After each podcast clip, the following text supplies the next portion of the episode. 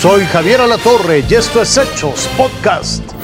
Y déjenme irme directo a la información. Mira, casi 48 horas de la explosión en un centro de, almacenamiento en Ixtlahuan, en Ixhuatlán, perdóneme, al sureste de Veracruz, se confirmó el hallazgo de dos cuerpos de los trabajadores. Este, déjeme decirle que las autoridades han trabajado por horas para determinar las causas del accidente y se busca todavía a tres desaparecidos, pero los detalles los tienes tú, mi querida Heidi Castellanos.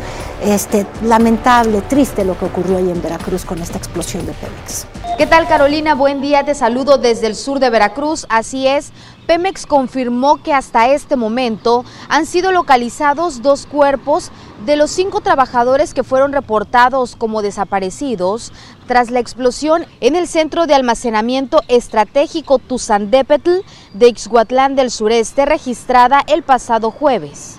Los restos fueron trasladados al Servicio Médico Forense de Coatzacoalcos y ya intervino el Ministerio Público Federal para que se realicen las identificaciones, ya que hasta el momento no han sido reconocidos lo que mantiene en zozobra a los familiares que ayer acudieron a la Fiscalía de Nanchital para realizar los trámites correspondientes. En un comunicado, Pemex detalló que continúan las labores de búsqueda de los tres trabajadores, mientras que uno de los lesionados ya fue dado de alta y los otros dos son reportados con estado de salud estable. Carolina, en un punto se logra observar una parte del área afectada por la explosión y aunque es casi a las afueras de la zona, se observa devastada. La parestatal informó que se siguen realizando las labores para determinar la causa raíz de la explosión en el equipo de perforación, que fue donde se suscitó. Los familiares de los trabajadores que fueron reportados como desaparecidos continúan muy al pendiente de las localizaciones. Nosotros estaremos al tanto de la información para dárselas a conocer. Este es mi reporte desde Veracruz se dio a conocer la lista de los 664 aspirantes a consejeros del INE.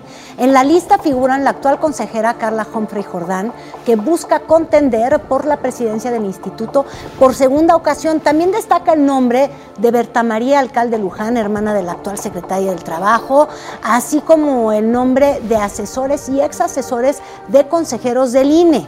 El 3 de marzo se dará a conocer la lista de los aspirantes que cumplieron con los requisitos legales. Vamos a estar pendientes de esta información. La presidenta del Perú, Dina Boluarte, retiró definitivamente al embajador de Perú ante México.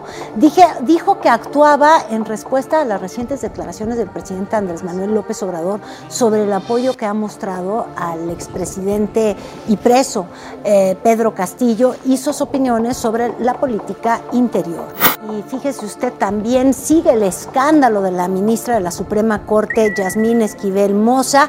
El periódico El País, edición México, reveló que la ministra plagió parte de su tesis de doctorado, la doctoral. Ya no nada más es el escándalo en la UNAM por la de licenciatura, sino ahora la de doctora en la Universidad de Anáhuac en el 2009. Eh, de, 200, de 456 páginas, 209 pues son copias literales de trabajos publicados anteriormente por 12 autoras. El reportaje señala que dos académicos de nuestro país revisaron las pruebas y consideran que efectivamente existe plagio.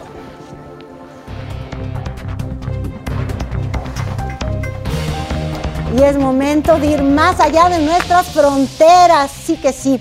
Oiga, 2.000 delincuentes fueron trasladados al llamado Centro de Confinamiento del Terrorismo allá en El Salvador. Se trata de la cárcel más grande de América Latina y también, bueno, de América entera. Y también, pues yo creo que es la obra más grande de publicidad que ha tenido el presidente Nayib Bukele. Vamos a ver.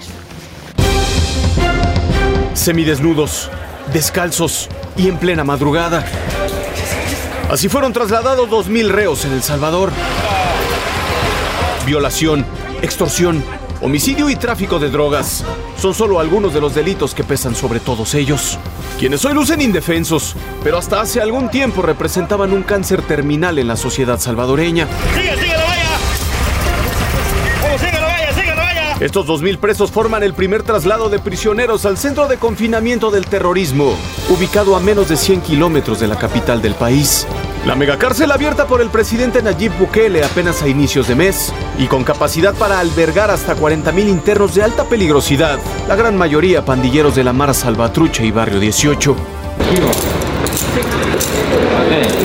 ¿Nombre? José Portillo Campo. En su cuenta de Twitter, Bukele ironizó sobre el traslado. Dijo que este sería el nuevo hogar de los reclusos. Entre las nuevas medidas dentro de algunos penales de aquel país está que los internos tengan que trabajar para comprar comida, ropa y productos de higiene. En menos de un año la guerra contra las pandillas impulsada por el gobierno salvadoreño ha provocado el arresto de más de 65 mil supuestos delincuentes. Eso, además de mejorar la seguridad de El Salvador, ha convertido a Nayib Bukele, según cifras internacionales, en el presidente más popular del mundo. Raciel Cruz Salazar, Fuerza Informativa Azteca. Esto fue Hechos Podcast.